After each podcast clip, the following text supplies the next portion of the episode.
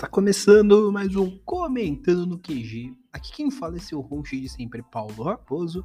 E hoje, com essa voz meio cansada, assim, meio tépida, eu vou falar de eventos. Sim, eu tenho que começar a fazer essas pautas aí de evento, que tem muito evento aí parado.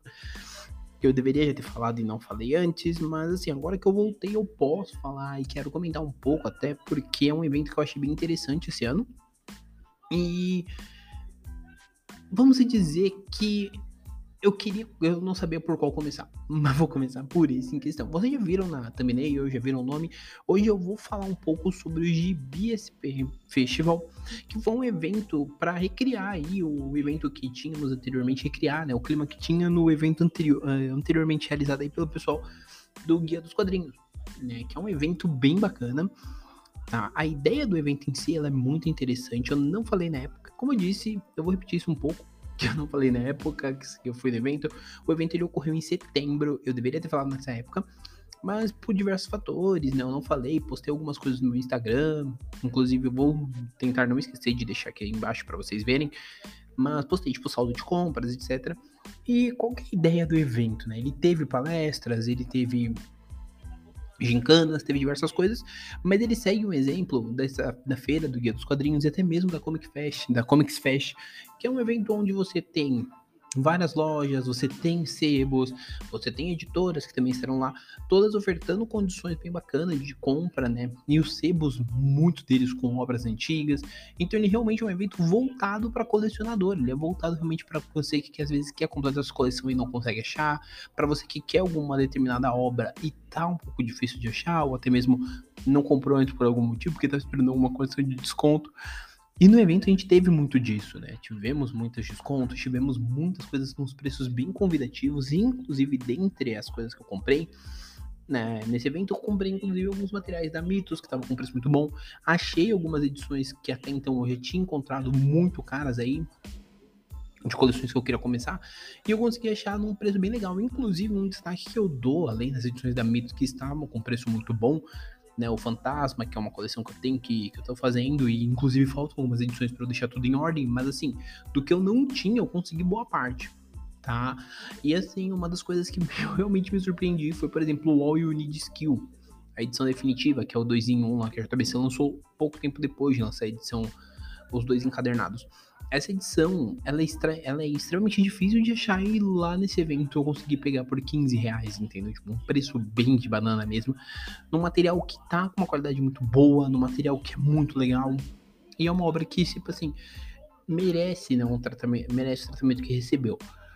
De forma geral, teve muita interação, porque você tá mais próximo às vezes de um do, do, pessoal que tá lá, então você consegue às vezes trocar uma ideia, saber um pouco mais o que tá sendo achado, estão achando do evento, você consegue ver realmente barganha de preço, tipo, às vezes você fala, nossa, tá um pouco caro, você consegue ver e além disso, é muito interessante você perceber o clima, né, que tem lá, porque realmente quem tá lá são colecionadores, então você percebe muito esse clima deles terem, deles entenderem o valor do material, de você conseguir trocar às vezes uma ideia e ter uma energia bem diferente, às vezes dos eventos de, de alguns outros eventos, né, que são mais eventos para realmente você andar, para você ter uma outra forma de ver as coisas.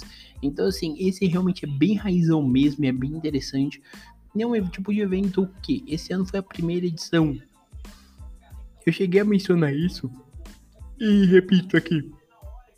Eu espero que tenhamos outras edições sim, porque ele é um evento muito legal o local onde ele foi realizado é bem bacana, né? Bem próximo à estação do metrô, na Vila Mariana.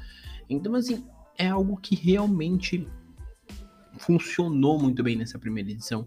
É algo que realmente acabou chamando muito atenção. Né? Deixa eu só confirmar aqui o endereço, que foi, foi ali na Associação Cultural dos Provincianos de Osaka, né? Na, na Niwakai. Que é bem próximo mesmo assim do metrô, é uma caminhada que não dá nem dois minutos direito. E tinha muito material legal. Teve palestras bem bacana, teve aqueles quiz nerd, né? Perguntas nerd para ganhar prêmio, que é uma coisa bem divertida mesmo. E eram prêmios bem bacanas. Tipo, o pessoal ganhava quadrinho, ganhava lá uns kitzinhos com os quadrinhos bem, bem legais. E que era uma coisa que gerava realmente aquela interação mesmo com o público mais nerd e gerava e gera inclusive uma diferença muito grande do que nós estávamos esperando, né? Foi um evento que eu gostei bastante de ter passeado, de ter ter ido. Em especial porque como eu tava com a galera, né, a gente acabou conversando muito, né, interagindo bastante. Então foram bons momentos. As palestras que tiveram foram palestras bem legais, sobre os 60 anos de Homem-Aranha, sobre a JBC, e até mesmo sobre o Guia dos Quadrinhos, né? Então, assim, foi uma coisa bem bacana que realmente foi voltado para reviver toda essa sensação mesmo de um evento mais voltado mesmo para essa parte de mercado de pulga e tudo mais.